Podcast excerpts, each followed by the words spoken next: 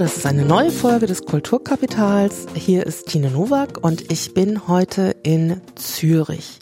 Und zwar in der eine Büroetage des Mikrokulturprozent und mir gegenüber sitzt Dominik Landwehr. Hallo Dominik. Hallo Tine, schön, dass du da bist. Ja, also ich bin auch ganz beglückt.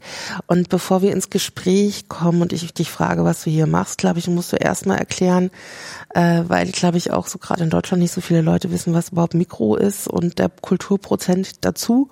Äh, was ist Mikrokulturprozent? Es gibt eine Kurzfassung und eine Langfassung. Ich beginne mal mit der kurzen. Also die Kurzfassung ist, äh, das Mikrokulturprozent verwandelt äh, Schokolade in Kultur. Ähm, die Langfassung ist, wir sind ein Teil äh, der Detailhandelsorganisation Migro. Das ist eine sehr traditionsreiche Schweizer Detailhandelsorganisation. Äh, und diese Detailhandelsorganisation äh, unterhält eben ein, äh, ein Kulturfonds, der nennt sich äh, Kulturprozent. Da werden jedes Jahr auch namhafte Summen für Kultur ausgegeben, sehr breit, eben in der ganzen Schweiz für ganz viele verschiedene Sparten und Aufgaben. Und ich habe das Vergnügen, seit 1998 hier den Bereich Pop und neue Medien zu leiten. Ähm, also eine Kulturstiftung.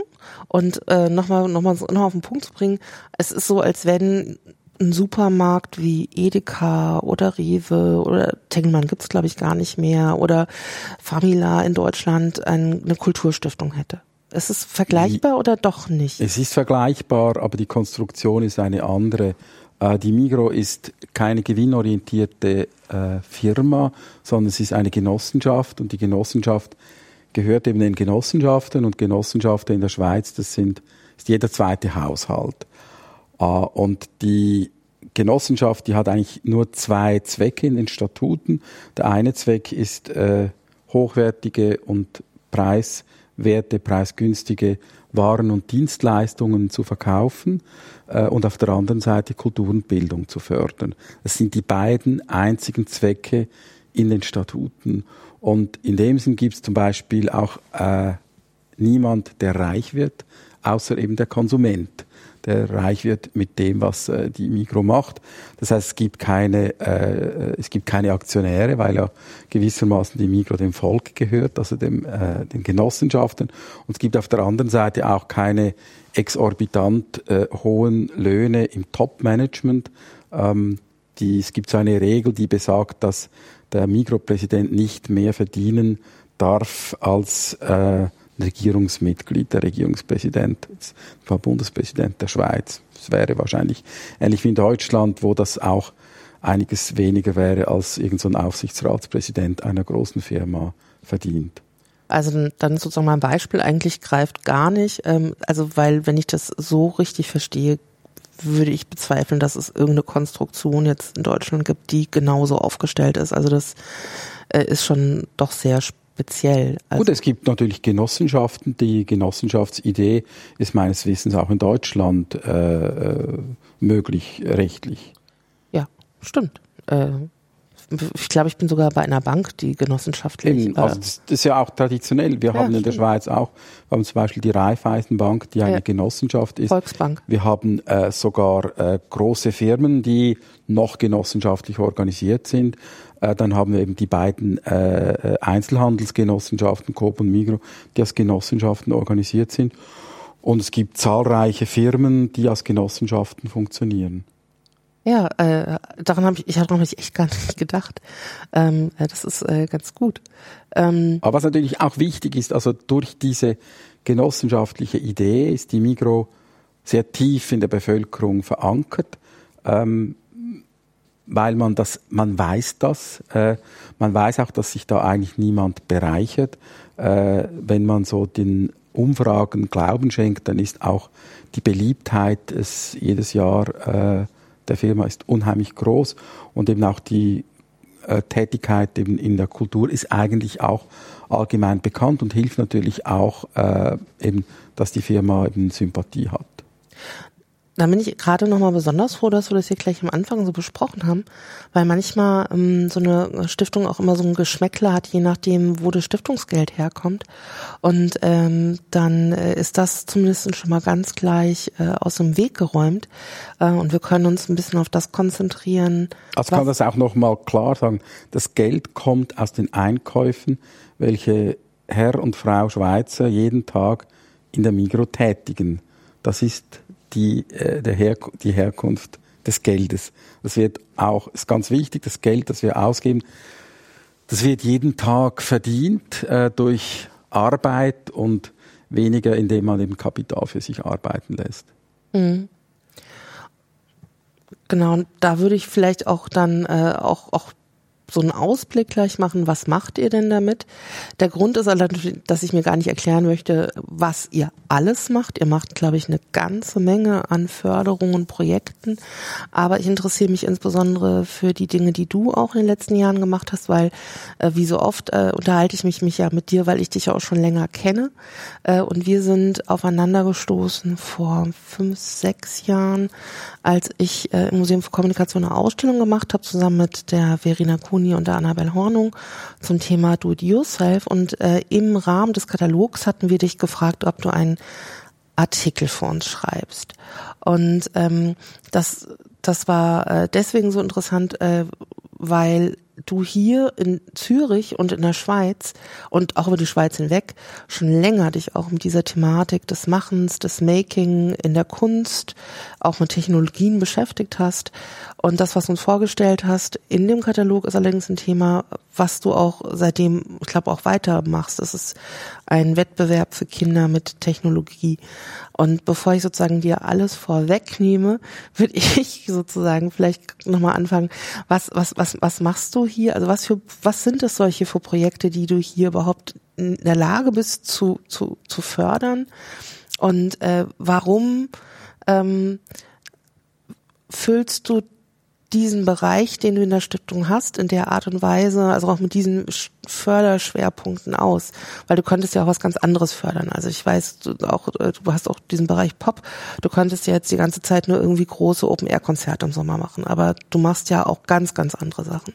Ja, ich muss vielleicht doch ein bisschen weiter ausholen äh, und auch noch ein bisschen bei der Migro und beim Kulturprozent beginnen. Was ja ganz wichtig ist, ist, dass das Geld, das ganze Geld, das da ausgegeben wird, das wird eben sehr nach sehr föderalen Gesichtspunkten ausgegeben. Also auf der einen Seite gibt es halt eben zehn regionale Genossenschaften und dann gibt es uns, den Migrobund. Das sind schon mal ziemlich viele Player und dann gibt es ziemlich viele Sparten. Äh, ich will die auch gar nicht aufzählen. Und dann gibt es aber einige Leitideen, die eben in der Migro äh, doch wichtig sind. Und eine der wichtigsten Leitideen ist eigentlich die Idee der Partizipation. Und die Idee der Partizipation, also der gesellschaftlichen Teilhabe und was denn das im Einzelnen heißt, das brechen wir in den verschiedenen Bereichen, brechen wir das runter. Ich habe meine Aufgabe hier vor eben bald 20 Jahren angefangen ähm, und sah mich damals mit der Aufgabe eigentlich konfrontiert, wie, was, was willst du für ein Programm entwickeln? Wie, wie willst du äh, jetzt diesen Bereich Technologie ausfüllen. Die Vorgaben waren damals recht offen. Äh, es hieß einfach, mach mal was mit Technologie. Äh, ich glaube, das ist ein wichtiges Thema. Und ich habe das damals dann so definiert, dass ich halt verschiedene, verschiedene äh, Bereiche versucht habe äh, zu definieren und diese Bereiche sind dann im Laufe der Zeit auch zusammengewachsen. Es gab von Anfang an einen Bereich, wo ich gesagt habe, wir müssen was machen mit Kindern und Jugendlichen und ich habe von Anfang an gesagt, das soll nicht im einfachen Sinn pädagogisch sein, sondern es soll eben auch wieder im Sinn von äh, Empowerment eigentlich dort ansetzen, äh, wo die Leute auch schon stehen und nicht von oben herab verordnet werden.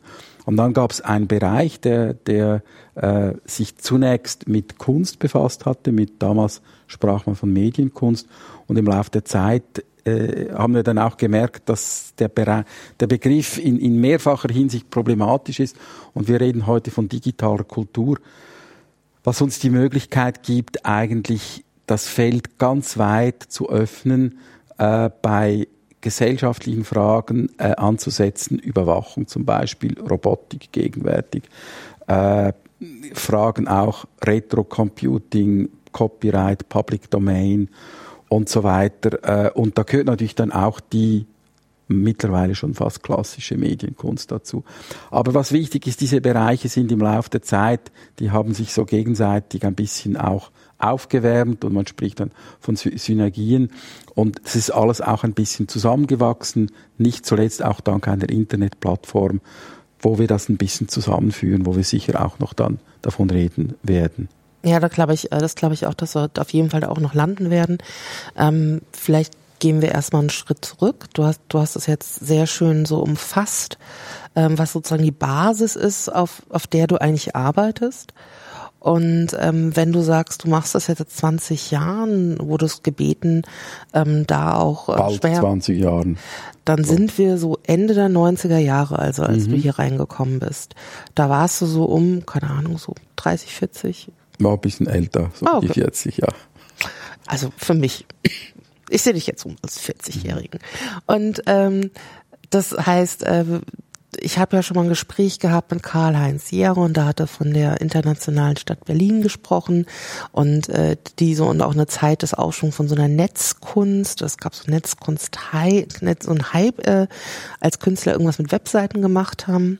Und äh, ist das ungefähr so die Zeit, in der du damals so angefangen hast? Ja, es war die Zeit, äh, ich glaube ziemlich zeitgleich mit äh, meinem Beginn stand nach langen Jahren der Entwicklung des Bauens die Eröffnung des ZKMs in Karlsruhe mit einem großen Konzert vom Kraftwerk, äh, wo ich nicht dabei war, aber das war so in der Zeit, äh, wo es eben diese Netzkunst schon eine Zeit lang gab, wo man das Gefühl hat, ja, es braucht jetzt auch richtig feste Institutionen. Eben das ZKM, währenddem eben die Ars Electronica, die gab es damals schon äh, eine recht lange Zeit. Ich glaube, die gab es schon seit Ende der 70er Jahre. Aber es war schon so, in den 90er Jahren haben alle diese Dinge haben neuen Schub erhalten. Es wurden auch neue Institutionen gegründet. Es wurden neue Förderfonds, neue Festivals und so weiter. Es gab so eine gewisse, es gab schon eine gewisse Euphorie. Wobei ich auch sagen muss, wo ich angefangen habe, waren diese Bereiche schon so entwickelt, dass ich das Gefühl habe, also das Gefühl hatte, das könnte dann möglicherweise auch mal wieder zu Ende sein und habe mich dann zum Beispiel im Bereich der Netzkunst auch gar nicht allzu fest zum Fenster hinaus gelehnt. Das heißt, wir haben zwar Veranstaltungen gemacht, wir haben aber jetzt keine großen Förderprojekte aufgelegt, weil es war mir von Anfang an schon eigentlich klar, dass es wahrscheinlich ein relativ kurzlebiger Hype war. Und was das, das die zugrunde liegende Geschichte, eben die ganze Digitalisierung, die ist dem gegenüber damals erst so in den sehr, sehr groben Umrissen eigentlich klar geworden.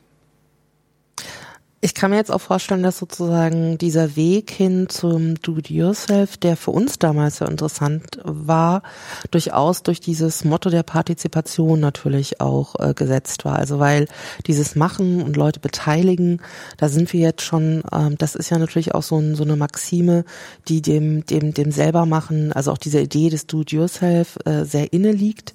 Ähm, wie, wie, wie hat sich das herauskristallisiert? Also hat das so insbesondere nach, nach, nach, nach, nach Kunst oder Kunst, Künstlern geguckt, Künstlerinnen, äh, wo es diese Interaktion und partizipativen Aspekte deutlich waren? Oder wie, auf wen, wie bist du da auf wen gestoßen? Wie kam das, dass, dass du bestimmte Leute ähm, fördern konntest oder Projekte entwickeln konntest? Also hat das, war, warst du schon vorher so in, äh, in dem ähm, in, in der Szene unterwegs oder wie hast du dich dort so reingelebt? Es gibt zum einen gibt es natürlich einen lebensgeschichtlichen Zusammenhang, den ich gerne später auch einmal noch darlegen wäre.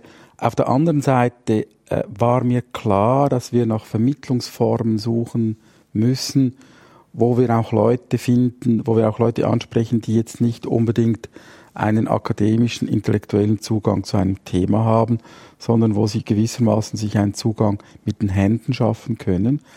Dann war auch klar, wir suchen nach einem Zugang, wir haben kein Haus, wir haben keine permanente Institution, wir suchen nach einem Zugang, der sich äh, mobil mit einfachen Mitteln auch überall in der Schweiz äh, verwirklichen lässt. Und dann war eigentlich relativ klar, dass wir schnell bei der Kombination waren, wir haben auf der einen Seite haben wir Künstler, äh, die Werke schaffen und auf der anderen Seite äh, haben wir versucht, aus diesen Werken heraus auch ähm, Workshops zu machen, wo wir mit, mit dem breiten Publikum, aber vor allem auch mit Kindern arbeiten konnten. Und da habe ich zwei ganz spannende äh, Begegnungen eigentlich gehabt. Äh, das eine war eine Gruppe, die sich mit elektronischer Musik befasst hat, damals äh, in Zürich. Und ich fand das unheimlich spannend. Ich habe mit denen zusammengearbeitet und habe dann gesagt, du, ähm, wir sollten auch mal so einen Workshop machen, weil elektronische Musik ist ja auch irgendwie unheimlich sinnlich. Ähm, man kann damit spielen und es kommt fast immer irgendwas raus. Das heißt, wenn man offen genug ist, dann tönt das auch immer recht schon, recht spannend. Die Antwort, die ich dann von diesen Künstlern erhielten, sagten, schau mal, wir können das nicht machen, weil eigentlich sind wir eine Plattform für Komponisten von zeitgenössischer Musik und nicht eine Plattform für die Veranstaltung von Kinderworkshops.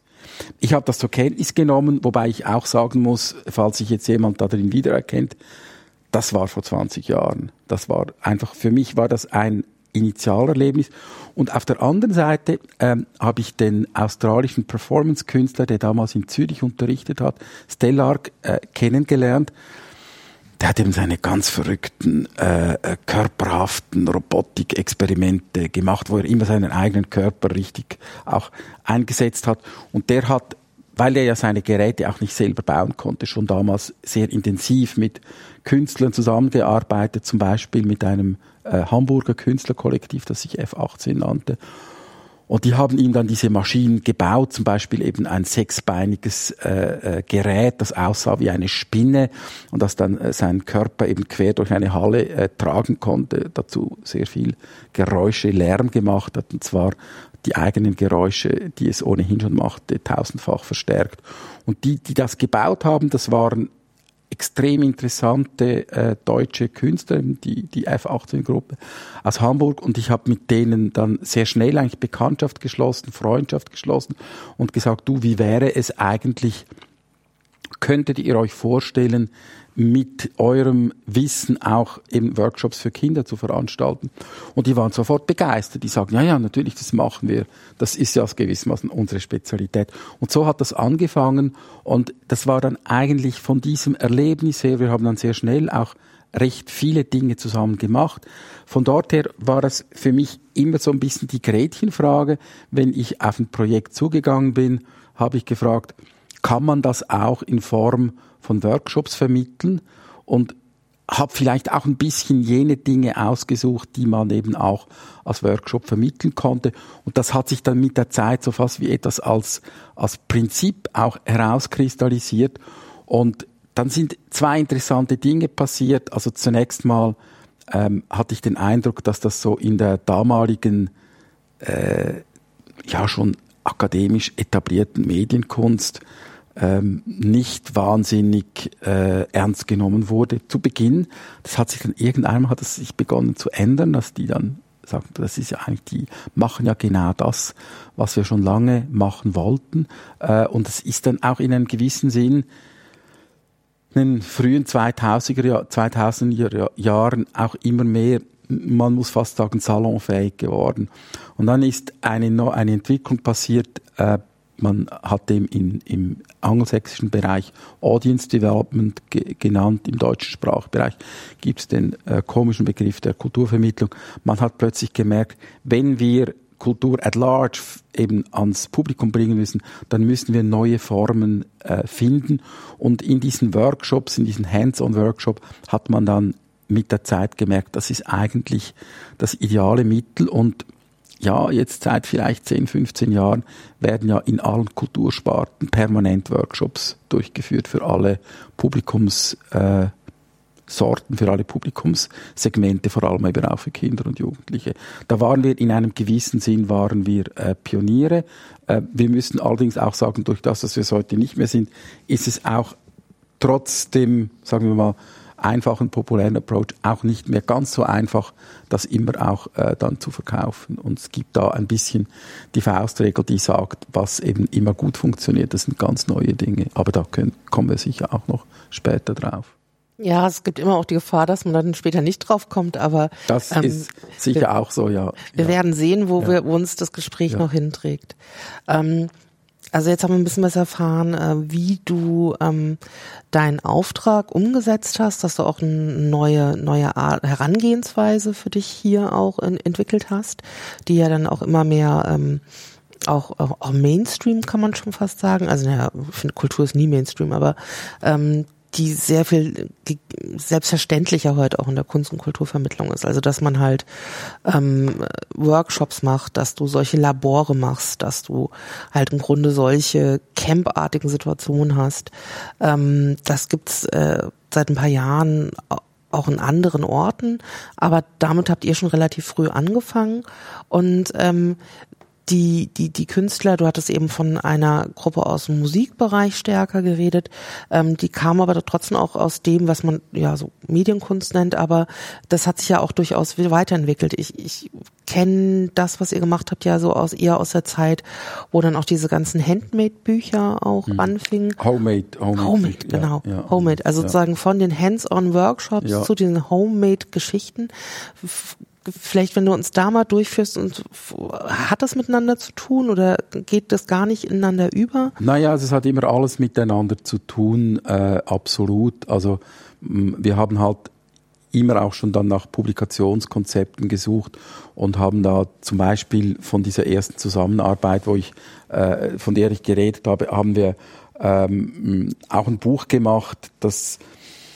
ja, wahrscheinlich kaum zur Kenntnis genommen wurde, weil es halt im Prinzip einfach so eine Art von einen ausführlichen Ausstellungskatalog war mit ein paar schönen Aufsätzen drin. Und dann haben wir uns halt gesagt, ja, wir müssen irgendwie zu einem, äh, zu einem Publikationskonzept kommen, wo, wo der Nutzwert klar war.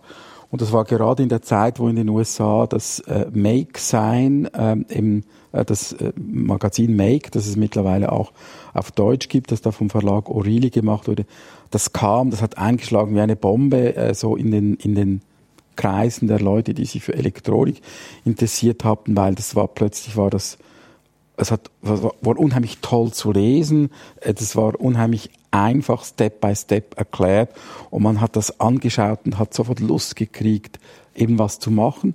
Und dann haben wir gesagt, komm, wir nehmen dieses Publikationskonzept und ähm, machen dann das Projekt, das wir damals äh, gemacht hatten. Das war halt ein, ein, ein Klanglabor, wo wir verschiedene Klangkünstler eingeladen hatten, eben mit uns zu experimentieren. Und äh, da hatten wir dann eigentlich diese, da hatten wir die eingeladen, nach dem, äh, nach dem jetzt künstlerischen Experiment einfach uns noch Vorschläge zu machen, äh, wie, welche Klanggeräte man sich mit einfachen Mitteln erarbeiten kann. Und ich habe jetzt da einfach drei, äh, die mir spontan in den Sinn kommen. Das eine war der Klanggarten von Andres Bossart. Der hat im Prinzip gesagt, ja, wir verstecken Tonerzeugungsgeräte im Garten. Also das waren damals zum Beispiel Kassettentonbandgeräte. Und äh, wir schaffen damit gewissermaßen eine dreidimensionale akustische Skulptur. Er selber hat das mit äh, sehr viel mehr Aufwand, also mit Mehrkanaltechnik und mit äh, ja halt Computern und versteckten Lautsprechern gemacht. Aber ja, man kann das auch mit ganz wenig Mitteln eigentlich schon in der Grundschule bauen. Äh, das zweite Gerät, das wir dann äh, gemacht haben, das war etwas, das hm, primär akustisch funktioniert hat. Das war eine Gruppe, die hat ganz stark mit Stahlfedern gearbeitet und hat im Prinzip verschiedene Arten von Stahlfedern in einen Holzblock äh, eingespannt und die mit einem Kontaktmikrofon versehen und dann an einen ganz gewöhnlichen Verstärker oder Tonband oder so angeschlossen. Das hat großartige Töne gegeben. Und das dritte war das Circuit Bending. Ähm, das heißt, man hat dann halt ein Spielzeug genommen mit Schwachstrom, also nicht äh, etwas, das wirklich am Strom gegangen ist, mit äh, Schwachstrom, mit äh, Batterie. Man hat ein Spielzeug genommen, äh, zum Beispiel, was weiß ich, irgendein Audiotrainer oder irgendeine kleine Orgel oder, oder sonst ein Gerät und hat dann mit den Fingern Kurzschlüsse gemacht äh, und hat geschaut, was passiert, wenn man eben Kurzschlüsse macht äh, mit den Fingern. Das heißt, es gibt dann plötzlich ganz neue Töne. Das Verfahren wurde dann auch damals äh, schon recht weit getriebenes Circuit Bending. Und wir haben gesagt, ja, du kannst Circuit Bending kannst du machen mit ganz einfachen Mitteln, indem du eigentlich nur deine Hände brauchst. Die Musiker, die haben das dann weiterentwickelt, die haben dann diese interessanten äh, Kurzschlüsse, die sie gefunden haben, haben sie dann gewissermaßen äh, verstetigt, indem sie halt einen Schalter eingebaut haben. Und da wurden dann eben diese Spielzeuggeräte mit Schaltern ausgerüstet und diese Schalter haben dann ganz viele merkwürdige äh, Abwandlungen von äh, Klängen und Geräuschen gemacht. Also das war, das war das erste Buch, das wir gemacht haben, das hieß Homemade Sound Electronics, wo es eben darum ging, mit wenigen Mitteln ähm, kleine Klangkunstwerke zu schaffen. Das Buch hat sich ganz gut verkauft und zwar so gut, dass wir nach ungefähr fünf Jahren dann eine zweite Auflage äh, haben machen lassen. Das kann man heute noch kaufen. Und wie ist das dann weitergegangen? Weil ich weiß, äh, in der Reihe gab es ja dann noch, also das hat sich ja fortentwickelt. Ihr seid ja nicht bei diesen Musikinstrumenten geblieben, sondern ähm, das hat ja auch andere Ausrichtungen. Also das, das, diese Idee des Homemade blieb, aber der Fokus, wo ich hingeguckt hat, hat sich wieder weit. Ja, wir haben dann dieses, dieses, äh, äh also das äh, Soundbereich verlassen und haben zuerst gesagt, wir, wir suchen uns einen neuen Bereich. Und äh, dann hatten wir mittlerweile schon so viele Kontakte und Ideen, dass wir gewissermaßen fast überflutet wurden mit Ideen. Und dann hatten wir uns gesagt, naja, eigentlich kann man ja diese ganzen Bastelrezepte auch auf dem Internet nachgucken.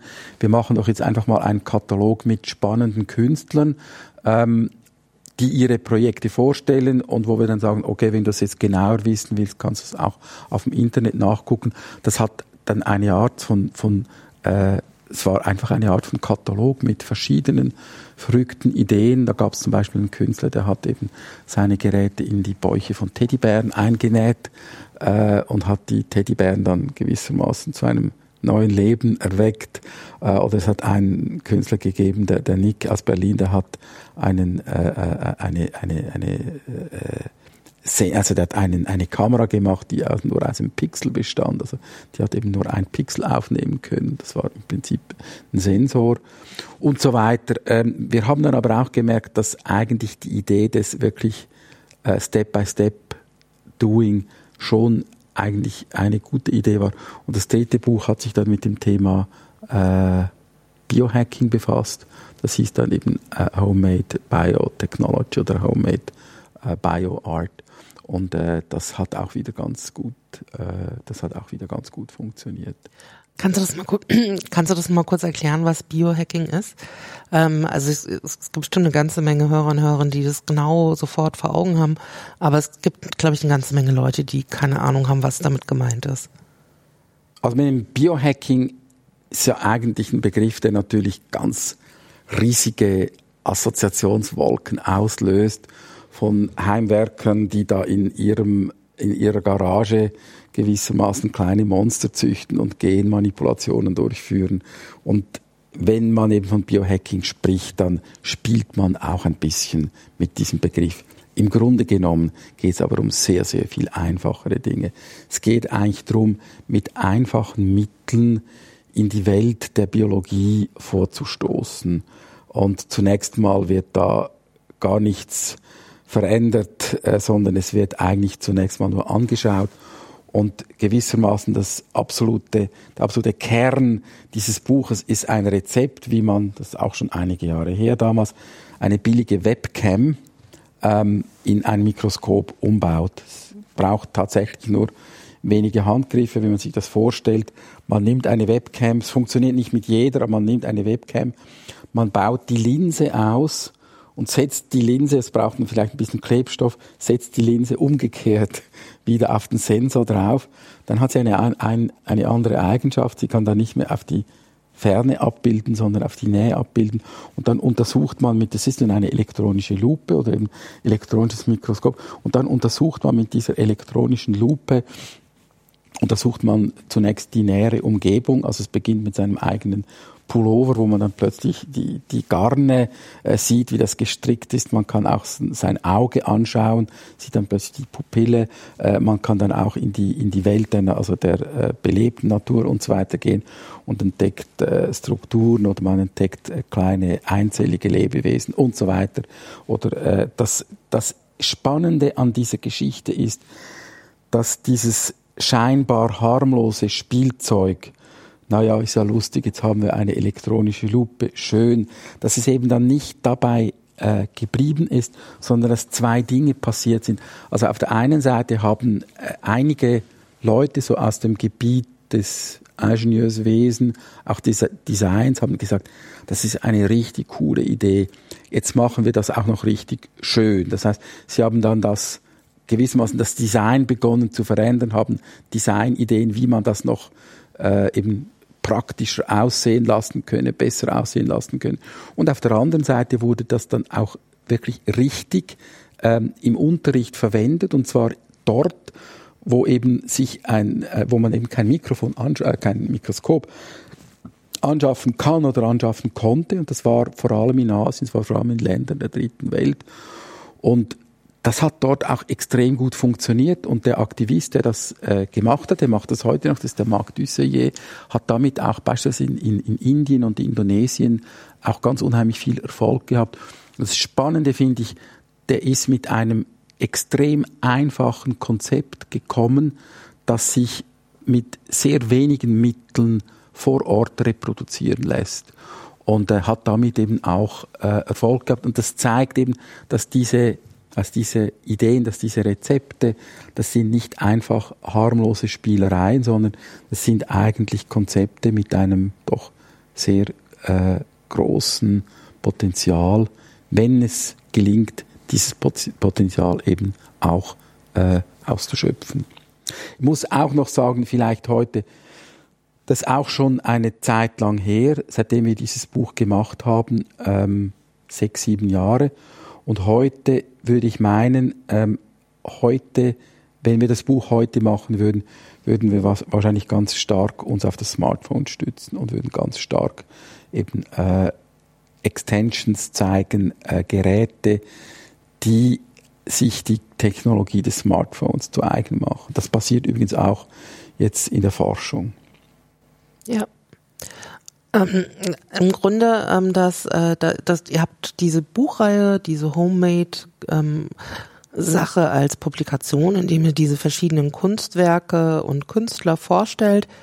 Ihr habt als Erweiterung auch schon so eine Art Extension die äh, Anleitung auf einer Webseite und das war, war das das Homemade Labor? Ja, wir haben einfach dem einen Obertitel gegeben und haben gesagt, wir nennen das Ganze Homemade Labor und in diesem Gefäß können wir dann halt einzelne Teilbereiche bearbeiten. Wir haben immer den Bereich des, des, des, äh, akustischen oder eben der Bereich der, der belebten äh, Materie, der Biologie genommen. Und das hätte man dann eben auch fortsetzen können. Wir haben dann aber auch irgendeinmal gesagt, wir machen jetzt einen Punkt, weil ich finde das nicht unproblematisch, dass man etwas anfängt und dann natürlich, wenn man das lange genug macht, dann hat das dann hat das auch Erfolg. Und äh, es lassen sich dann immer weitere Kinder und Kindeskinder und Klone definieren. Also wir hätten dann halt irgendwie Homemade Smartphone oder Homemade, was weiß ich noch machen können. Und wir haben dann einfach einmal gesagt, okay, wir haben hier jetzt das auch durchgespielt. Wir machen jetzt einen Punkt und machen wieder etwas Neues. Und das wahrscheinlich war so der Punkt, wo sozusagen aus dem Homemade, also dieser Cut gemacht wurde und das Digital Brainstorming kam. Oder ist das gar nicht aus dem, das eine aus dem anderen hm, erwachsen? Das gab's eigentlich, das gab's eigentlich immer schon. Das Digital Brainstorming war für uns so sozusagen der Oberbegriff, mhm. äh, halt, wo wir auch alle Aktivitäten zusammengeführt haben. Respektive mit der Zeit haben wir auch gemerkt, dass es keinen großen Sinn hat, viele Plattformen, die sich an ein ähnliches Zielpublikum widmen, äh, äh, wenden, zu führen. Und heute haben wir nur noch zwei. Das eine ist klar, das ist der Jugendwettbewerb. Jugend und Kinder, der hat einen ganz klaren Fokus. Da gibt es einen Ablauf. Das geht halt eben während des Schuljahres, Ausschreibung, äh, Jurierung und, und, und Abschlussfeier. Und das ist, das ist sozusagen die Jugendschiene. Und auf der anderen Seite, äh, für alle übrigen haben wir das Digital Brainstorming. Und das haben wir mittlerweile so ausgebaut, dass wir eigentlich äh, alle Aktivitäten da unterbringen können, äh, das mögen eigene Veranstaltungen sein, es können aber auch Partnerveranstaltungen sein, die wir halt mit Partnern realisieren. Dann Dinge, die wir unterstützen oder auch nur Dinge, die wir nur einfach gut finden. Und schließlich auch der ganze multimediale Bereich, also wo wir halt eben, wie du jetzt auch Podcasts machen, äh, wo wir, wo wir äh, Videos machen, wo wir Bildstrecken machen, mehr oder weniger intensiv. Das hängt auch ein bisschen so mit den Ressourcen, personellen Ressourcen zusammen, die nicht immer im gleichen Maße vorhanden sind. Aber interessanterweise ist ja, dass ihr schon immer, ähm, also es gibt ja Ähnlichkeiten in Dingen oder die du förderst oder ähm, ähm, die, die ihr veranstaltet habt und ähm, die Begriffe ändern sich mit der Zeit ja auch. Also während am Anfang ähm, es um Medienkunst ging, die partizipativen Charakter haben. Ähm, als wir damals zusammengekommen sind, äh, haben wir das, was ihr gemacht habt, ja eher ganz stark unter diesem Begriff des Do-it-yourself mhm. gelabelt. Also so habt ihr das ja nicht äh, vordergründig mhm. genannt, aber da hat das uns ja auch gut reingepasst. Es war auch so ein Hype. Ja. Es gab so, das DIY war gerade so groß geworden. Es gab plötzlich solche Plattformen wie Etsy und Davanda und die Zeitung fing an, über dieses, diesen Trend des Selbermachtens mhm. Zu schreiben. Es gab diesen Kult des Amateurs und das war auch gerade so ein, so auch mit dem Web 2.0 gerade, der, was sehr groß geworden war. Die Blogs waren da, Twitter war gerade da. Äh, also das war so alles erwachsen. YouTube war, war gerade mhm. am Großwerden. Also das, das war ja so, wo wir mit diesem DIY so ganz stark kamen.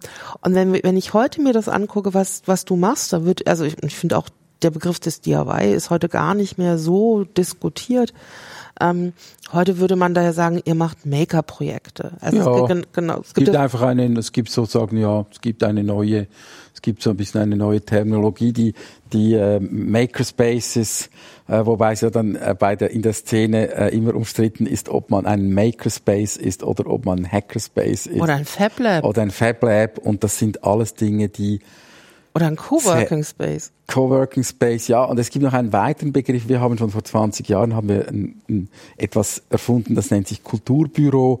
Äh, das ist eigentlich halt ein Ort, wo Kulturschaffende äh, ihre, ihre Flyer produzieren können, ihre Filme äh, anschauen, kopieren und eben auch schneiden können, wo sie Informationen finden, so niederschwelliges Angebot, aber wo eben das Selbertun auch eine sehr wichtige Rolle spielt. Ich glaube, dieses, wir können gerne beim DIY bleiben. Ich glaube, das ist schon ein Megatrend. Ähm, ich, ich glaube, das ist auch etwas, was den Hype der letzten Jahre überdauern wird, weil in dem Maße, wie eben unser Leben von Algorithmen, von Automatiken bestimmt wird, auch von Blackboxes, die wir nicht richtig verstehen. In dem Maße haben wir auch ein Bedürfnis, wieder Dinge zu machen, die wir irgendwie mit den eigenen Händen gestalten, wo wir das Resultat sehen. Übrigens, ich bin selber ein leidenschaftlicher Koch und ich schaue mir zum Beispiel wahnsinnig gerne Kochsendungen an und ich glaube auch der Boom, den das Kochen gegenwärtig erlebt, das hat auch damit zu tun, wie viele Leute sind jetzt wie wir halt den ganzen Tag an Sitzungen vor dem Computer, sie arbeiten mit dem Kopf. Und abends, wenn sie heimkommen, ähm, ja, die haben auch nicht mal, also ich habe abends oft mal nicht mehr Lust, äh, fernzuschauen, aber ich habe Lust, was mit den Händen zu tun und so eine Zwiebel zu hacken, äh, eine Suppe zu rühren und, und was zu kochen. Äh, das, das finde ich, das ist, es schafft einen wahnsinnigen äh, wahnsinnigen Ausgleich, auch ein bisschen eine Gegenwelt eben zu dem, was man den ganzen Tag mit dem Kopf macht und, und, und wo man dann mit, den, mit der Zeit eben auch ein bisschen ja, so geistig müde wird. Also noch einmal, ich glaube, dass das Do-it-yourself, das ist sicher ein Megatrend, der uns erhalten bleiben wird, aber wir stehen auf der anderen Seite heute ähm, auch in Bezug auf die Projekte, die damals mit viel Enthusiasmus und auch Begeisterung angefangen. Wir stehen an einem anderen Punkt. Und an welchen? Ja, nehmen wir zum Beispiel YouTube, nehmen wir Facebook, äh, nehmen wir die Blogs. Äh, die Blogs haben ja leider dann, äh, die waren eine Zeit lang populär und dann gab es plötzlich das Microblogging, wie wir es eben über Facebook machen. Ich glaube, das ganz große das ganz große Thema dieser Jahre, das sind eigentlich die Algorithmen. Und das heißt, wie viel von unserem Alltag und auch wie viel von unserer Wahrnehmung äh, durch Algorithmen gesteuert wird. Ich habe mir gestern im Fotomuseum Winterthur habe ich mir eine Arbeit angesehen. Da ging es um eine Recherche, die im Internet gemacht wurde.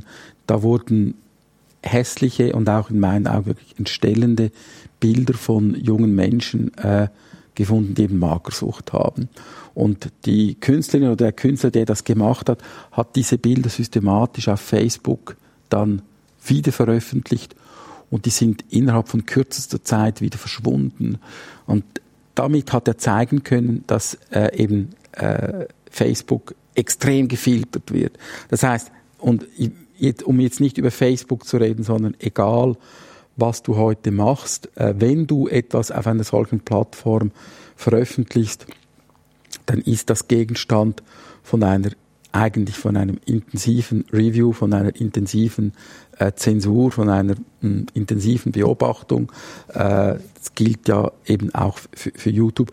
Und was anstößig gilt, und zwar nicht nach unseren Moralvorstellungen, sondern in der Regel sind es dann die amerikanischen Moralvorstellungen, das wird äh, ersetzt, äh, äh, verschwindet, ohne dass irgendwelche Begründungen auch dafür geliefert werden.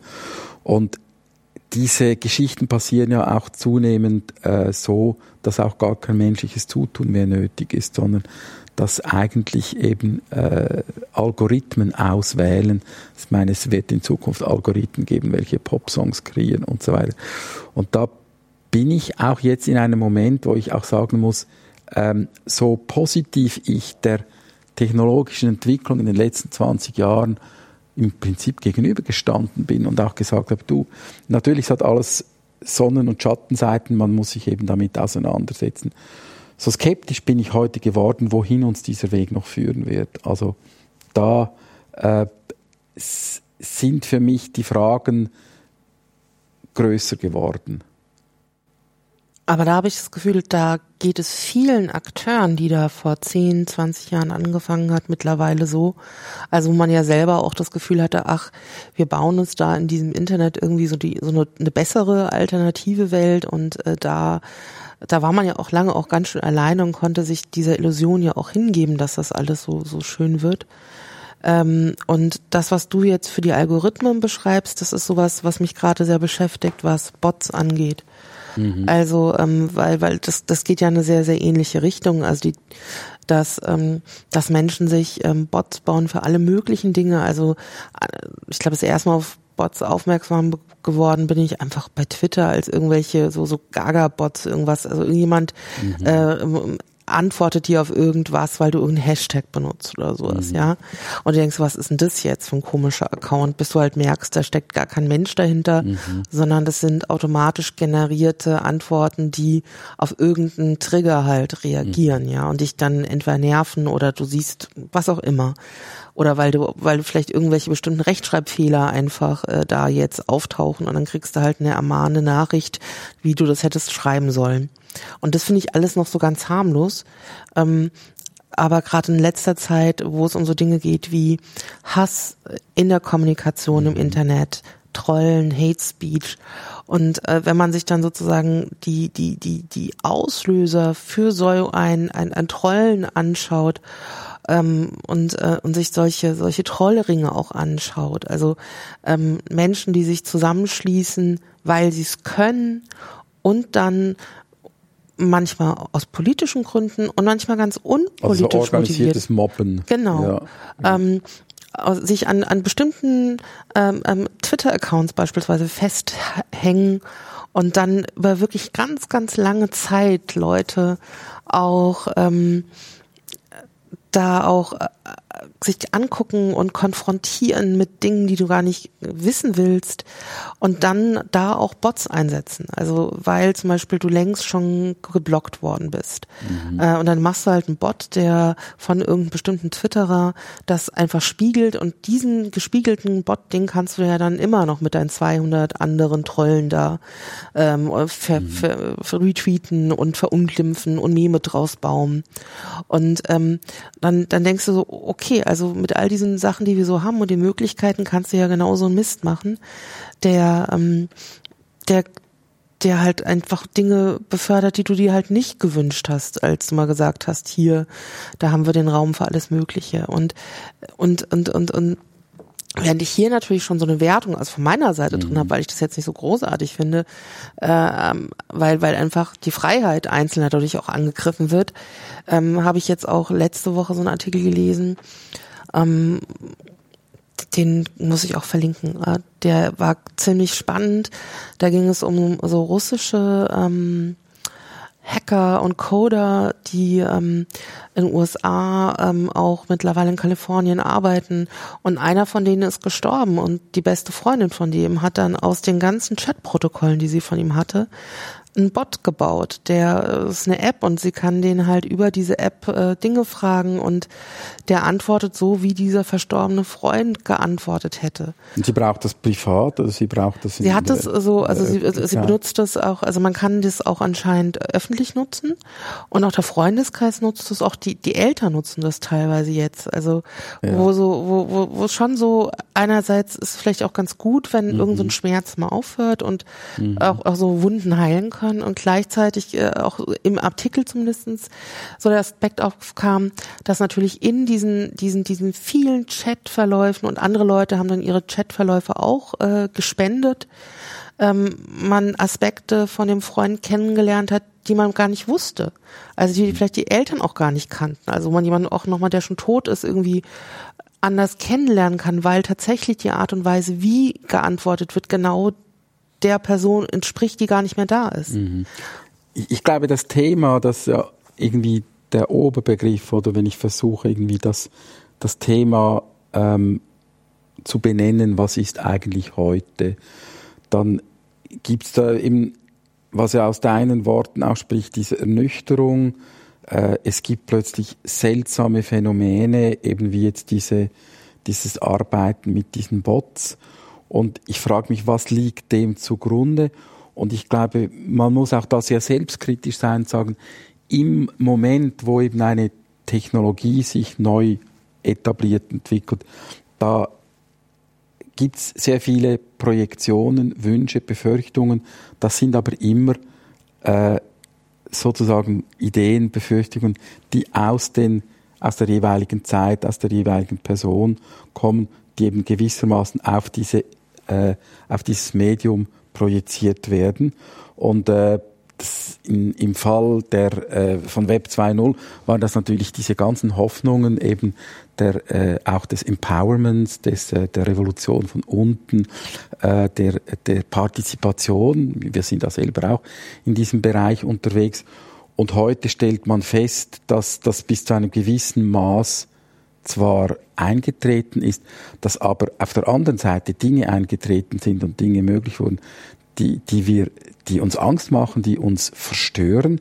Also dazu gehören die ganzen, äh, äh, die, diese ganzen Verstärkerfunktionen, welche die sozialen Medien im, im, im Bereich jetzt beispielsweise des Ausländerhasses, des Rassismus, äh, nehmen wir nur Trump, äh, eben, dass sich solche Geschichten innerhalb von Sekunden oder Minuten eben explosionsartig verbreiten können, vollkommen vorbei an den nebenbei an den traditionellen Medien und das was wir früher als im gewissen Sinn als Fortschritt, dass man eben die traditionellen Medien auch umgehen kann, haben wir alle gesagt, ja, jetzt kann jeder, äh, eben der ein wichtiges Anliegen hat. Es hat aber keiner so richtig realisiert, dass es auch Leute gibt, die Anliegen haben, die wir eigentlich nicht hören möchten, also die ganzen Trolle, der ganze Rassismus, äh, der Fremdenhass oder was weiß ich, in den islamistischen Kreisen ist es natürlich sind so diese islamistischen Ideen. Für diese Anliegen gelten genau dieselben Regeln der sozialen Netzwerke, weil ja die sozialen Netzwerke kein Gewissen haben, sondern das sind einfach Mechanismen. Äh, das heißt, man kann eben mit diesen Mitteln plötzlich auch extrem problematische Inhalte schlagartig, explosionsartig verbreiten. Und äh, was, was man dann eben sieht, ist, dass sich sowohl, sowohl tolle Ideen als eben auch problematische Ideen extrem schnell äh, an den traditionellen Medien vorbei verbreiten lassen. Und das ist eine, das ist eine Entwicklung, die, die einem natürlich, die man mit einem gewissen Unbehagen verfolgt, weil man weiß nicht recht, ja, was tun wir jetzt damit? Äh, jetzt haben wir dieses, diese äh, Partizipation von unten, aber das heißt eben, es ist nicht nur toll, sondern es ist auch extrem problematisch.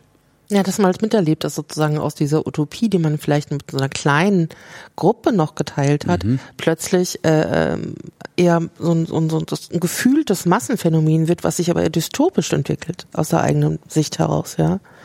Genau, und, und ich meine, auf der einen Seite haben wir Mechanismen, also die eben, was in sozialen Medien passieren kann, dass wo wir sagen, man, kann das wahrscheinlich sehr schlecht beeinflussen steuern. Das ist eine Tatsache.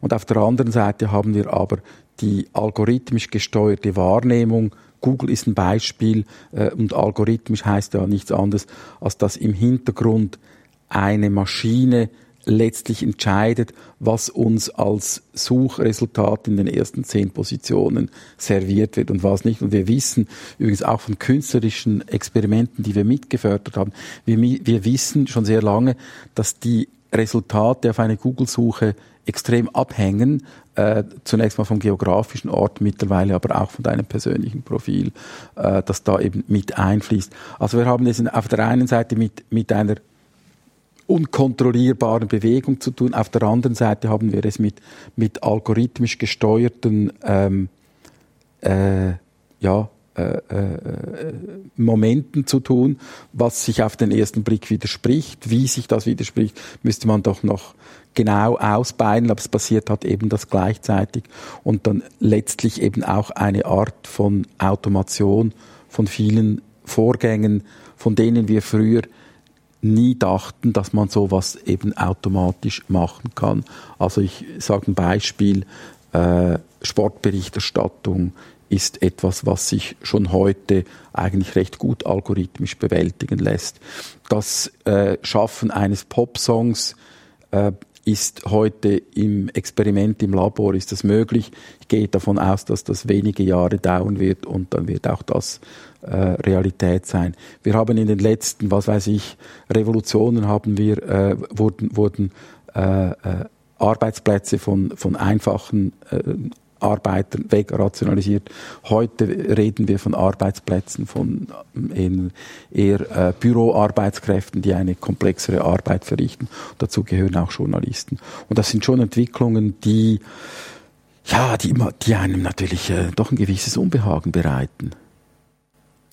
Und wir, wir, wir glaube ich, auch gar nicht äh, so schnell hinterherkommen für solche Zukunftsszenarien, für uns Formen, Grundlagen, Handlungsweisen zu entwickeln. Also weil sie einerseits immer noch so sehr nach Zukunft klingen, aber vielleicht doch erstaunlich äh, präsent sind. Also äh, oder auch sehr viel schneller präsent werden, als wir uns das vielleicht gerade auch jetzt noch so vorstellen können. Also in diesem einen Artikel, wo es um diesen verstorbenen Freund ging, hat ähm, die Entwicklerin ja auch geschrieben, ja, also äh, Dinge, die sie lästig finde ich, äh, irgendwelche Texte schreiben und sowas. Ähm, es geht vielleicht eher darauf, eine Sprache zu finden und wenn man die gefunden hat, dann dann kann können Bücher geschrieben werden und man arbeitet dann nochmal drüber. Also ähm, also so, so viele Dinge einfach auszulagern, ähm, wo ich denke, geht denn das? Und vielleicht geht das aber. Ja, wir haben auch gewisse Reaktionsweisen haben wir verinnerlicht. Also meine Generation, die hat zum Beispiel gelernt, bei gewissen Dingen zu sagen, nee, nee, das wird nie möglich sein. Ähm, die Beispiele, die du genannt hast, gehören dazu. Also die geistige Arbeit, die wird sich nie einfach so automatisieren lassen. Und dann haben wir aber mittlerweile gelernt, dass man sehr vorsichtig sein soll mit so äh, pauschalen Qualifizierungen so nach dem Motto, nee, das wird nicht möglich sein, nee, nee, das geht nicht, weil wir das schon x-mal erlebt haben, dass Dinge, von denen man gesagt hat, die gehen nicht, die sind dann plötzlich, sind dann die gegangen. Und äh, von dort her, ja, glaube ich schon, dass, dass man vorsichtig sein muss mit Prophezeiungen, was alles nicht möglich ist und sich mal darauf einstellen muss, dass Dinge möglich sein könnten, äh, die wir bisher für unmöglich gehalten hätten. Und da gehören eben die genannten Beispiele, gehören ohne Zweifel dazu. Das heißt, hierfür wird sich wahrscheinlich auch äh, irgendwann ein Kulturprogramm, ein Bildungsprogramm entwickeln, wo dann Bots programmiert werden und Algorithmen äh, untersucht werden. Jetzt momentan äh, ist es aber tatsächlich noch eher stärker diesen diesem Hype des Makings ähm, ähm, verpflichtet. Also sozusagen erstmal zu versuchen, hinter die Oberflächen zu gucken, selber versuchen immer noch mal dieser Idee des Empowerment zu folgen in, in, so einer humanistischen Haltung, ähm, wo man sozusagen vom Guten der Gesellschaft ausgeht. Ähm, wie, wenn, wenn, wenn du daran denkst, wo sich was hin verändert, und du hast ja gesagt, dass du jetzt schon so skeptisch bist, mit, wie, mit welchem guten Gefühl kannst du denn dann den Projekten, die, die gerade gemacht werden, eigentlich folgen? Oder müsstest du sagen, wir müssen eigentlich jetzt erstmal innehalten, überlegen, was machen wir? Oder wie, was, inwiefern be, be, beschäftigt dich das oder beeinflusst dich so, so, so, so ein Wandel? Oder? Ja, das ist wie wenn du in einem Zug sitzt und der fährt und du weißt nicht, wo der Zug hinfährt und äh, manchmal ist es draußen neblig und äh, du kannst nicht aussteigen äh, und du musst dich drin, du musst weiter im Zug sitzen bleiben und dich, dir überlegen, äh, was mache ich jetzt mit dieser Situation? Ja, ich, ich glaube, es gibt in dem Sinn dieses, wir müssen jetzt innehalten und mal eine Standortbestimmung machen und dann müssen wir überlegen, ob wir das Ganze wollen oder nicht. Äh, das ist keine Option. Das heißt, Natürlich gibt es punktuell Möglichkeiten zu sagen, was weiß ich, ich brauche kein Smartphone. Aber schon, wenn du sagst, ich brauche kein Internet, ähm, dann sieht es schwierig aus für dich. Äh, du kannst sagen, ich brauche nicht 24 Stunden Internet, bin ich einverstanden. Aber äh, es gibt gewisse Momente im, im Leben, wo du dann sagst, hm, jetzt muss ich aber zu meinem Internet-Account gehen. Äh, das heißt, man kann da nicht einfach darauf verzichten. Was ich sagen will damit ist, wir können nicht innehalten und sagen, wir müssen zuerst nachdenken, sondern wir sitzen in diesem Zug drin. Das hindert uns nicht daran, auch sitzend im Zug nachzudenken. Äh, das hindert uns auch nicht daran, zu fragen, wie funktionieren denn diese Dinge. Das hindert uns nicht daran, Dinge zu lernen. Ich meine, wir sind ja alle ständig damit beschäftigt, neue Software zu lernen. Wir haben das einfach nicht mehr, wir bezeichnen das nicht mehr als Lernen. Wenn du eine App runterlädst, dann musst du dich damit beschäftigen, wie kann ich damit etwas Sinnvolles anstellen, auch wenn es nur in Anführungszeichen ein Spiel ist wie Pokémon Go. Du musst lernen, eben damit umzugehen. Und ich glaube, die, dieses Lernen ist offenbar in unserer Gesellschaft auch ganz tief drin. Ich glaube, wir müssen auch noch ein bisschen das, das Nachdenken über das Lernen äh, verstärken. Aber wir kommen da nicht raus. Und, und ich glaube auch die Aufklärung, die, für die Aufklärung gibt es auch kein Zurück. Es ist nicht so, dass wir sagen können, naja, äh, wir bewegen uns in eine problematische Richtung und äh, die ganze Aufklärung, die wir bisher gemacht haben, die hat eigentlich nichts gebracht wir hören jetzt auf. Das Dumme ist, es gibt keine Alternative dazu. Es gibt keine Alternative zur Aufklärung. Die Alternative zur Aufklärung heißt Nacht, dunkel, Tod. Aber es gibt ja auch in diesen ganzen Bestrebungen auch immer manchmal so Initiativen, die eher so so so so eine Flucht, also sozusagen so so flüchtende äh, Inseln gebaut werden. Also mir fällt zum Beispiel ein ähm, es gibt äh, in der Open Source Bewegung äh, Leute, die äh, Autos bauen, die nicht, also sozusagen die, die nochmal in, in Autos reingucken, wie funktioniert eigentlich ein Auto, was brauche ich für ein mhm. Auto und dann äh, auch wieder äh, Anleitungen bauen, wie baue ich denn einen Traktor beispielsweise. Da gibt's so eine ganze, ich fällt gerade gar nicht an, wie die heißen, muss ich mal gucken, die werden in der Ausstellung drin. Ähm, die äh, solche Open, ähm, die genau solche äh, Bauanleitungen zusammensetzen, um halt einen Traktor zu bauen, der nicht von der Firma ist, äh, was dann bestimmte Leute befähigt äh, mit diesen Geräten, aber quasi außerhalb der ökonomischen Zirkel. Also im Grunde so ein bisschen, äh, ich ziehe mich zurück in meine Klause und lebe dort in einer Tauschgesellschaft, die so untereinander wie funktioniert, als als würde man halt so rausgehen. Ähm, ähm, sich versucht dann äh, so Überlebensorte zu, zu, zu schaffen. Also schon eher, also ich wo, wo man einerseits diese die Idee, die ja durchaus ähm, auch sehr, sehr, sehr, sehr, sehr zeitgemäß ist, mhm. ähm, Dinge auch für alle teilbar zu machen, indem man das auf Open Source setzt, ähm, aber gleichzeitig auch zu sagen, ja, aber die, die, die Gesellschaft, äh, die auch in so einem Zug setzt, äh, wo man das Gefühl hat, man muss mitgehen, wir versuchen da irgendwie rauszugehen und dort äh, in so einer Mikrogesellschaft Alternativen aufzubauen. Ja, ich glaube, das funktioniert für eine ganz kleine Gruppe von Angefressenen.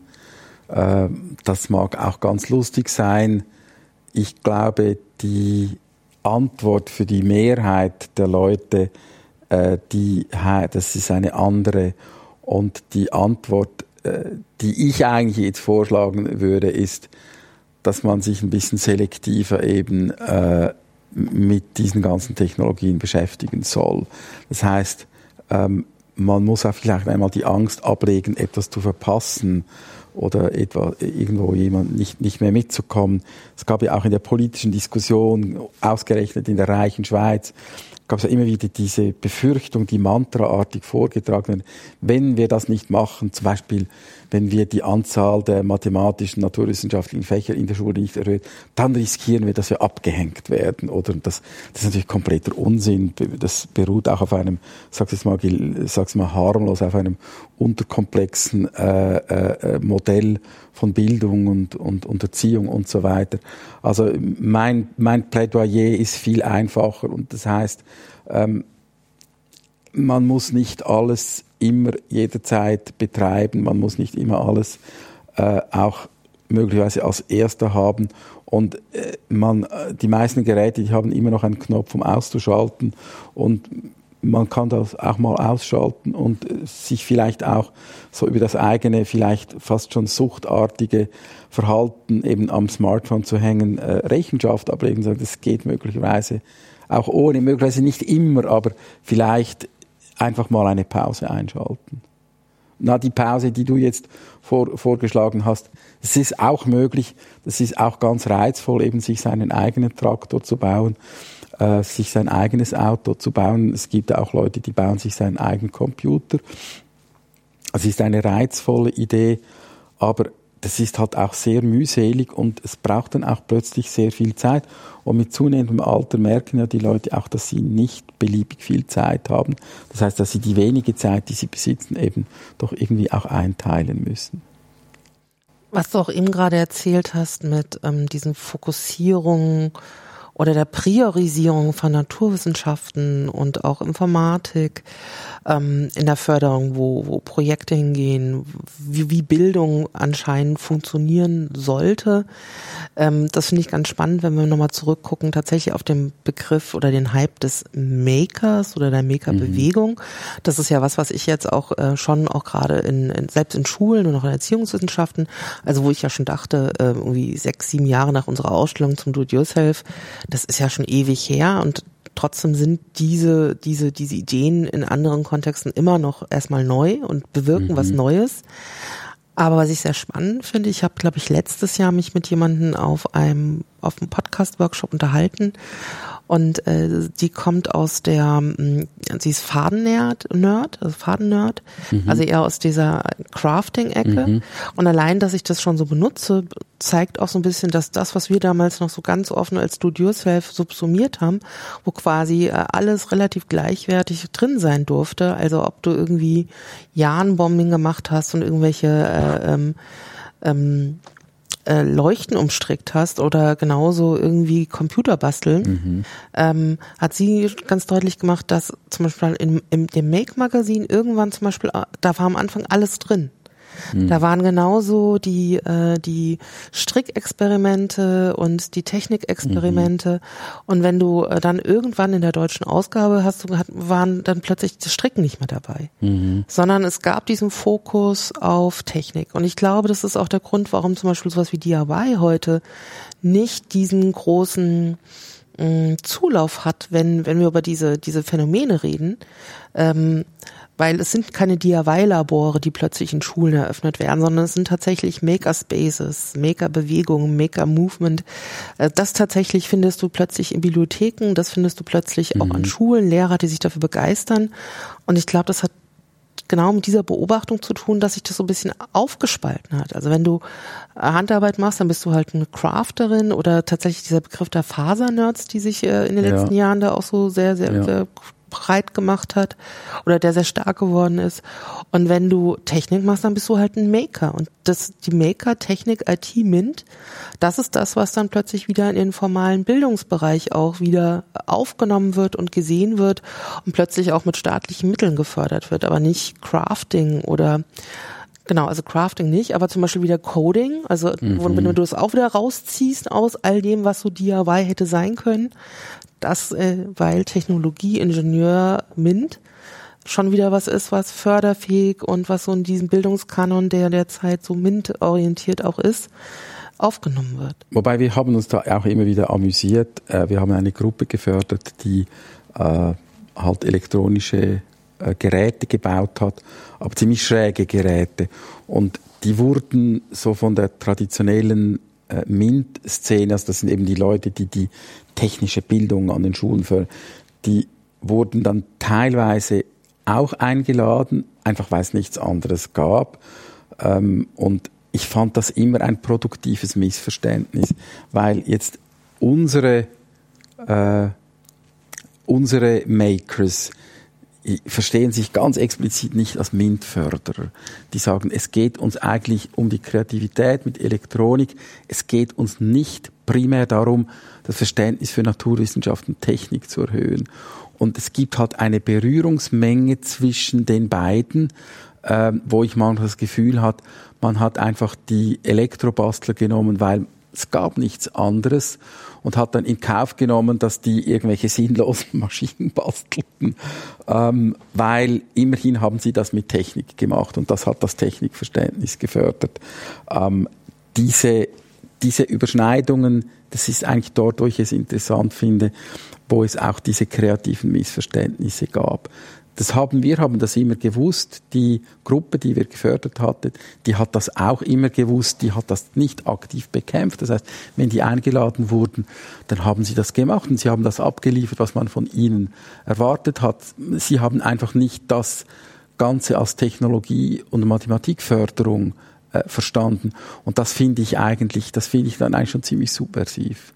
Äh, und wenn das heute immer mehr und mehr aufgeteilt wird, dann ja, das scheint einfach so eine, äh, eine Entwicklung zu sein, dass sich halt jetzt auch sozialwissenschaftlich gesehen, dass sich halt Phänomene und Tätigkeiten und auch soziale Phänomene im Laufe der Zeit immer weiter ausdifferenzieren und halt in dieser Ausdifferenzierung passiert dann sozusagen auch in eine äh, gesellschaftlich hoch wünschbare und eine gesellschaftlich weniger wünschbare Geschichte. Das heißt, die, die, das Häkeln, das Stricken, das, das ähm, äh, alles, was mit Garnen passiert, ist dann vielleicht irgendwie weniger angesagt, als was mit Technik passiert. Das könnte ich mir schon vorstellen, dass so etwas, äh, so etwas passiert. Aber ich, ich kann damit recht gut leben, weil ich auf der anderen Seite eben auch extrem spannend finde, dass, dass Tätigkeiten, die früher äh, klar ein negatives Image hatten. Also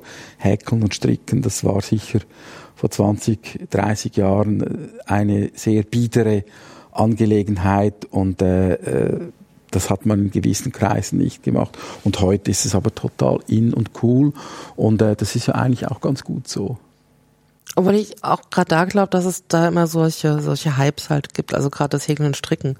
Also weil ich habe einen sehr viel älteren Bruder und der kommt ja noch aus so einer grün bewegten mhm. Anfang 80er Friedens und dass, äh, dass dann sozusagen männliche Studenten, ähm, also dass Studenten äh, in der Vorlesung saßen und gestrickt haben und der hat sich dann irgendwie seinen Fußballschal ja. gestrickt und sowas.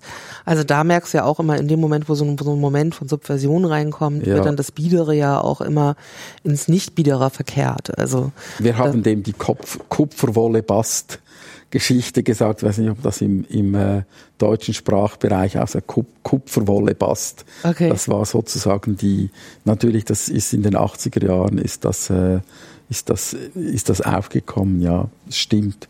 Äh, es gibt in diesem Sinn tatsächlich diese, äh, diese, diese Wellen. Es lässt sich auch an der Volksmusik lässt sich das beobachten. Dass, auch an den dass, Werkstätten. Also ja, wirklich, ja. Wenn wir dem Themenbereich bleiben. Ähm, also wenn du dich mit Leuten unterhältst, die jetzt sehr viel älter sind.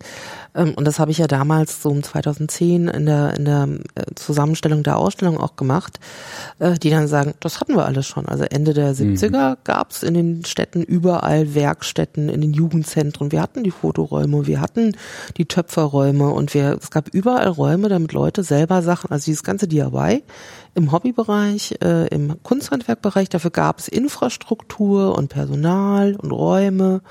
Für War übrigens in der Schweiz extrem populär.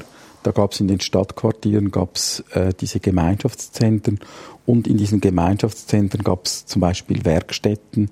Äh, es gab Fotolabore, das war äh, eigentlich überall Fotolabor. Das hat man so, das, übrigens sogar in der DDR gab es das offenbar, so Fotolabor, in Jugendtreffpunkten und so weiter. Und daneben war dann eben auch noch die, die äh, Experimentalbühne fürs Theater.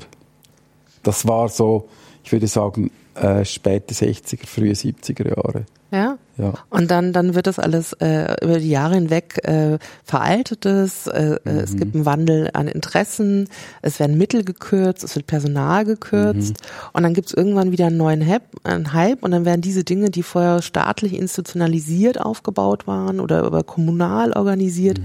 jetzt machen wir das halt. Also im Grunde übernehmen wir äh, die, äh, die in unserer Maker-Macher-Haltung äh, Dinge, die, die, die einst auch mal staatlich oder kommunal organisiert waren für uns. Und das findet jetzt wieder den Weg in kommunale oder staatliche oder Länderstrukturen, die, weil, weil jetzt gibt's dann BMBF-Förderprojekte, da wird es erforscht, oder es gibt ähm, Jugendprogramme, Workshops und all das. Also es gibt schon solche Wellen, die da auch immer wieder auftauchen. Also ich finde das jetzt ganz spannend, diese, das ist etwas, was ich mir äh, vielleicht auch so noch gar nicht so klar überlegt hatte, diese, äh, diese Rückbindung an die 70er Jahre. Aber ich habe auf der anderen Seite mal dieses, äh, diesen Aufsatz geschrieben über das Werkbuch für Jungen dieses berühmte Werkbuch für Jungen. In der Schweiz hat das ein bisschen anders geheißen, aber es gab das auch, das gab es eigentlich schon in den 60er Jahren und in diesem Werkbuch wurden ja immer dann auch eben entsprechende Experimente durchgeführt, äh, teilweise auch ganz sorglos. Also in einem der Werkbücher hatte ich in den 60er Jahren eine Anleitung gefunden, wie man sich selber einen Lötkolben bastelt mit Starkstrom wohlverstanden. Da würden einem natürlich heute die Haare zu Berge stehen. Aber äh, da hast du recht, es gab natürlich auch diese Bewegung auch schon in den 60er und 70er Jahren. Ja, also das, ich meine, das sind jetzt wirklich so Klassiker, die wir damals auch für die Ausstellung gemacht haben. Also auch mit dieser ganzen Zeitschriftenkultur in der DDR hattest du dann die Praktik, die dir dann mhm. Dinge erklärt hat, die du nicht kaufen konntest, die, die du dann selbst zusammenbauen konntest und ähm, in, in, in, in der BRD, wo du dann halt so Zeitschriften hattest wie selbst ist der Mann mit der Auskopplung, der selbst ist die Frau und so. Also da, das, das hast du ja alles. Und es, es gibt für mich einen, einen interessanten, äh, eine interessante Entwicklung. Ich denke jetzt an ein äh, Rezept, das ich in einem äh, dieser Bücher in den 60er Jahren gelesen hatte. Da wurde beispielsweise erklärt, wie man ein Elektroblitzgerät selber herstellen kann. Und der Grund war natürlich, dass die Elektroblitzgeräte, die damals äh, zu kaufen war, die waren sehr teuer und äh, die konnten sich eigentlich, konnte sich kaum ein Amateur, konnte sich das leisten, oder? Und heute haben wir eine umgekehrte Entwicklung, dass die ganze Elektronik ist dermaßen billig geworden und weg, Wegwerfware, dass das Selbstgemachte ist ein Mehrfaches, kostet ein Mehrfaches des fertig gekauften ähm, und hat aber hat aber gewissermaßen einen Wert eben deshalb, weil es selber gemacht ist. Die Tatsache, dass etwas nicht perfekt funktioniert, war früher ein Makel, heute ist es sozusagen eine Charaktereigenschaft. Am stärksten zum Ausdruck kommt das in der elektronischen Musik, äh, wo man eben schon recht lange genug hat von diesen klinisch äh, clean klingenden Geräuschen und Filtern und Tönen und so weiter und sich extrem interessiert, wie tönt etwas, wenn das aus einem Gerät kommt, das man selber gefertigt hat, wo es dann eben nicht so clean tönt. Und äh, ich finde es interessant, das, was früher ein Makel war, also eben, dass es nicht so ganz astrein war, das ist heute plötzlich zu einem, zu einem Asset geworden, zu einer Errungenschaft, die man, genau deswegen sucht man das. Wie beim Kochen ist ja auch äh, industrielle äh, industrielle Nahrung, industrielles Brot sieht anders aus als selbstgemachtes Brot. Ja. Ich äh, würde, würde tatsächlich ähm, fast langsam zum Ende kommen. Ich habe das Gefühl, wir haben so viel, so, so in, auch in unserem Gespräch immer wieder so Schleifen auch äh, mitgenommen und ähm, wieder eingeflochten. Doch eine Schleife, glaube ich, sind wir noch nicht gegangen, die du auch versprochen hattest, inwiefern das denn biografisch bei dir sich geprägt hat. Das hast du vorhin mal gesagt, dass man hier bestimmt nachher nochmal sehen werden, wieso, wieso äh, da, dass, dass das durchaus was mit dir auch so zu tun hat. Ja, die würde ich, ich gerne, die noch mit dir gehen. Die erzähle ich natürlich gerne. Äh, ich habe als junge gerne Bücher gelesen und ich habe jene Bücher gerne gelesen, die eben Jungs gerne lesen. Und da waren eben auch die Bücher über die moderne Technik. Und in diesen Technikbüchern waren immer auch Rezepte drin, wie man etwas selber machen kann. Äh, in meiner Zeit war das Radiobasteln sehr angesagt und ich habe dann schon in der Primarschule auch äh, mal selber ein Radio gebastelt, hatte ein bisschen Hilfe noch gekriegt von einem älteren Cousin und habe dann tatsächlich ein, Radiogerät herstellen können, das eben ohne Batterien funktioniert hat. Das ist ein Detektorempfänger. Und das hat mich, hat mich wahnsinnig inspiriert. Ich habe später dann weitere äh, Experimente gemacht. Ich habe immer diese Anleitungen gelesen. Ich muss allerdings gestehen, dass viele, eigentlich die allermeisten Dinge dann äh, zu meiner Enttäuschung nicht richtig funktioniert haben oder überhaupt nicht funktioniert hatten, äh, obwohl man ganz viel teure Elektronik und so weiter, Transistoren reingepflanzt hatte. Es gab ein, ein zweites Erlebnis, als ich zwölf war, kam ich in ein Internat und in diesem Internat, katholische Klosterschule, gab es nicht allzu viele Freizeitangebote und eines der Freizeit Freizeitangebote war ein Elektroniklabor. Dieses Elektroniklabor wurde von einem vielseitig ähm, interessierten und vielseitig begabten Benediktinermönch geleitet. Äh, der hat dort eigentlich ein eigenes Curriculum zum Thema Elektronik entwickelt und man konnte dort die Freizeit verbringen und äh, wenn man nicht wusste, was machte, dann hat man den Ordner genommen und hat eine Schaltung nachgebaut und wenn man aber sich weniger anstrengen wollte, dann hat man irgendwelche Platinen genommen und hat von den Platinen die Transistoren weggelötet. Die Transistoren hat man dann später äh, nachgemessen und hat dann unterschieden, ob man sie wieder brauchen könnte oder nicht. Und das war sozusagen so ein ein Schlüsselerlebnis, das mir dann die auch irgendwie die Welt zur, zur Elektronik geöffnet hatte. Es war also in den frühen 70er Jahren, äh, da gab es noch keine Computer und da kam dann plötzlich die Nachricht, dass man jetzt in den USA ein Gerät kaufen könnte, das die, ganze, die ganzen Logarithmentabellen drin hätte. Und ich habe dann darüber nachgedacht, wie viel Speicherplatz das brauchte und irgendwie konnte ich mir das nicht vorstellen. Als mir dann aber jemand erzählt hat, dass diese Logarithmentabelle, dass die gar nicht gespeichert sind, sondern dass die eigentlich immer jeweils neu berechnet würden, da war mir klar, dass da äh, eine, eine ganz wahnsinnige Entwicklung losgegangen war und ich konnte mir das absolut nicht vorstellen, dass jeder Logarithmus, den man eingegeben hatte, neu berechnet wurde.